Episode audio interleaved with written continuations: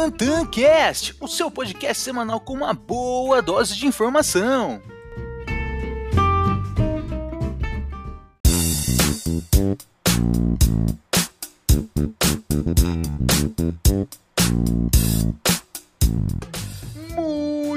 Dia, boa tarde e, claro, boa noite! Está começando mais um episódio aqui do TantanCast, o seu podcast semanal que traz uma boa dose de informação.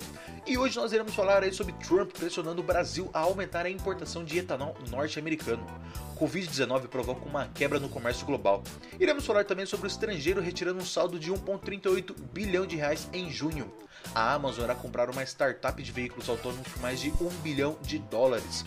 O Fed limita a recompra de ações dos bancos. Iremos falar também sobre as empresas aqui de varejo no Brasil, a Centauro, e o comércio eletrônico brasileiro que cresceu 75% em maio. Iremos falar também sobre o preço médio do aluguel que manteve a estabilidade em São Paulo, a confiança da construção sobe em junho, mostrada aí pela FGV, a Azul retoma os voos domésticos a partir do aeroporto de Guarulhos em 6 de julho, e iremos falar também sobre o cenário macroeconômico. Então se liga aí! Falando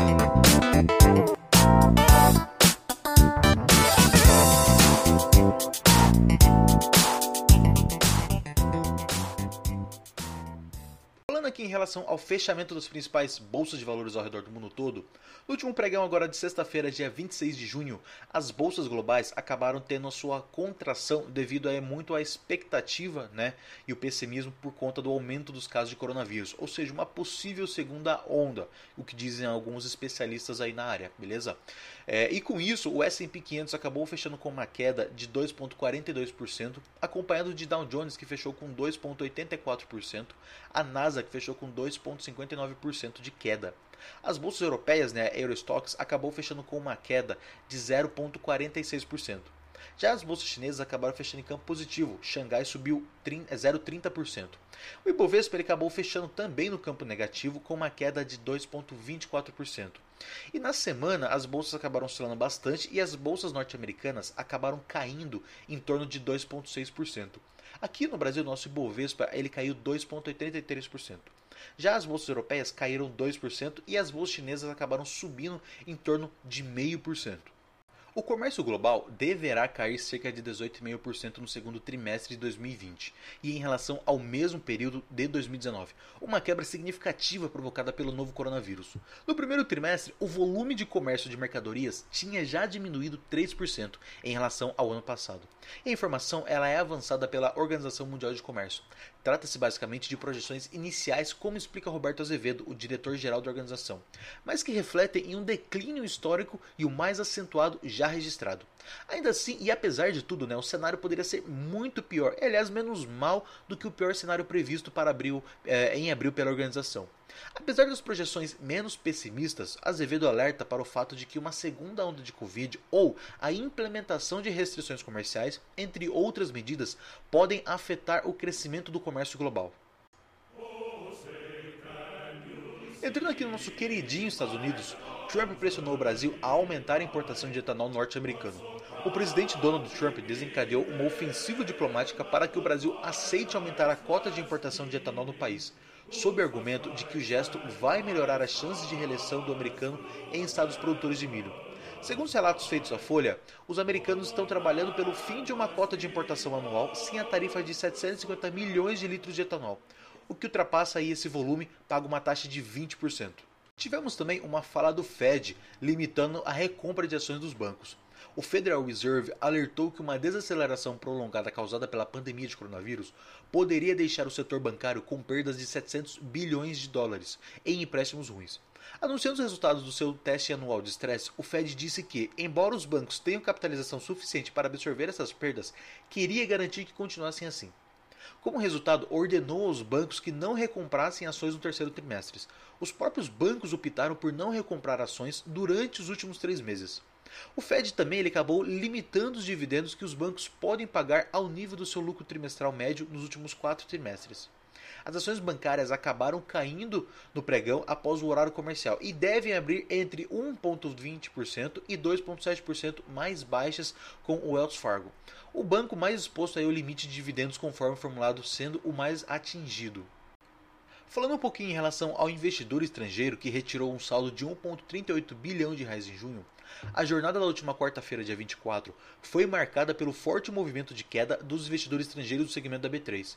No dia, as compras foram de aproximadamente 11 bilhões e as vendas foram de 12 bilhões de reais, fazendo com que o saldo fosse de 841 milhões de reais negativos. O dado ele leva em consideração somente as negociações do segmento Bovespa à vista, não entrando aí os futuros follow-ons e IPOs.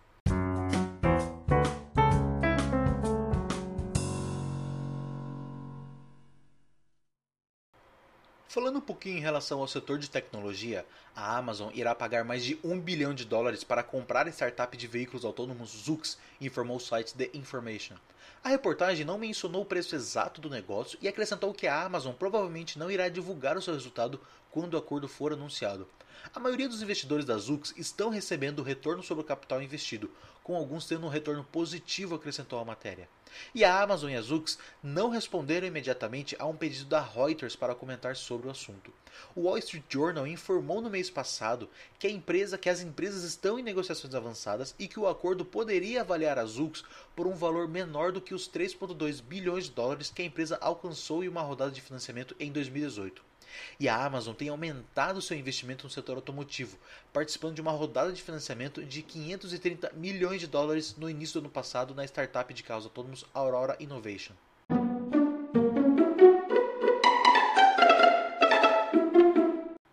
Entrando agora nos principais destaques aqui do Brasil, vamos falar em relação a Centauro. Com o fechamento do varejo físico, nós sabemos que as perspectivas não são favoráveis, mas com a exponencial do e-commerce, a recente captação de 900 milhões de reais por conta do follow-on, vou abrir até um parênteses aqui, né, para quem não sabe o que é um follow-on, basicamente se trata de captação de recurso financeiro de empresas que já possuem capital aberto na bolsa.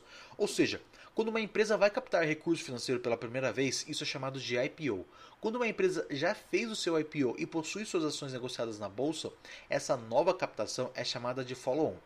Bom, então com esse, com essa captação aí do follow-on, é, desse recente follow-on, também com a parceria com a Nike anunciada aí recentemente, uma queda da dívida líquida e a proposta do Omnichannel, o, a Centauro tem bastante espaço para que a empresa continue ganhando participação no mercado de artigos esportivos nos próximos anos, seja ele online e offline. E aqui eu também vou abrir um novo parênteses para explicar sobre o sistema de Omnichannel para quem não conhece.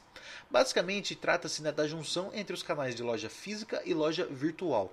Quando uma empresa é Omnichannel, o consumidor tem acesso à empresa tanto por meios online e offline. E isso é benéfico tanto para o consumidor quanto para a empresa. E com tudo isso, eh, a equipe de research do BTG ajustou o preço-alvo da Centauro para R$ 42,00, tendo um upside aí, é, ou seja, um potencial de crescimento de uns 30% aproximadamente. Continuando aqui no setor de varejo, as vendas do comércio eletrônico cresceram 75% em maio, de acordo com o Mastercard Spending Pulse, índice que rastreia as vendas gerais de varejo em todos os tipos de pagamento, incluindo dinheiro e cheque. Com o isolamento que bombou as compras online, a média de crescimento dos últimos três meses, ou seja, março, abril e maio, foi de mais de 48%, na mesma base de comparação. Ultrapassou assim o registro né, do primeiro trimestre, cuja alta foi de 14%. O volume total de vendas do varejo, contando as lojas físicas, encolheu quase 3% em maio.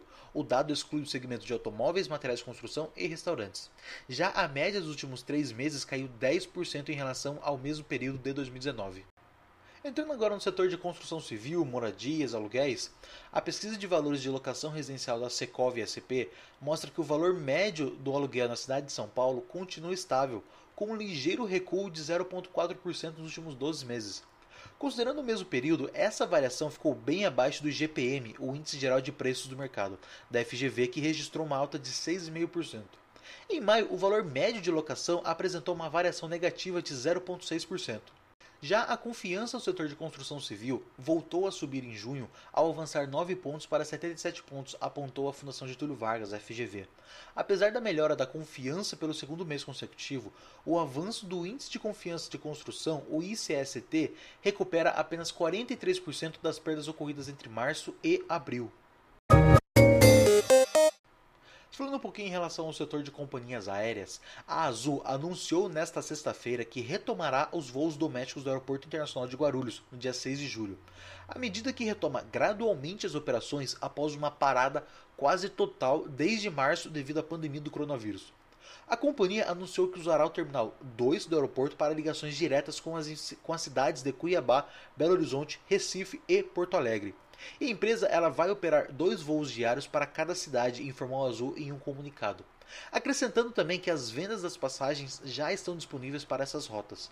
E em julho, a empresa também reabrirá cinco outras bases de operações, incluindo Porto Seguro, Marília, João Pessoa, Maceió e Maringá. A empresa prevê operar 242 voos diários em dias de pico em julho, ou seja, uma alta de 42%. Falando um pouquinho de cenário macroeconômico, em relação à atividade econômica, o PIB de 2020, de menos 7% para menos 6%, sinaliza né, que houveram alguns sinais de que uma recuperação ah, aconteceu em maio bem como o ritmo de recuperação mostrado por alguns indicadores em junho, o que, o que nos levaram a diminuir a queda esperada do segundo trimestre em 2020. No médio prazo, no entanto, o cenário permanece desafiador, pois os fundamentos, principalmente o mercado de trabalho, serão mais frágeis após a crise. E em questões de inflação, os efeitos deflacionários do Covid-19 continuarão, apesar da inflação acima do esperado em maio, o que acabaram surpreendendo bastante aí, é, e de forma bem consistente. Já na política monetária, o corte de 2,25% pode ser o último, mas o ajuste residual está no radar. E o Copom mencionou que o estímulo monetário já implementado parece bem compatível. Portanto, há uma provável pausa, embora mais um corte de 0,25 ele ainda possa ocorrer em um cenário mais alternativo. Vale notar que essa contração do PIB no segundo trimestre não será tão profunda quanto aquela imaginada em abril, e a reabertura das economias externas, né, do, do exterior, sinaliza uma rápida recuperação e os programas de transferência de renda deverão ser ampliados.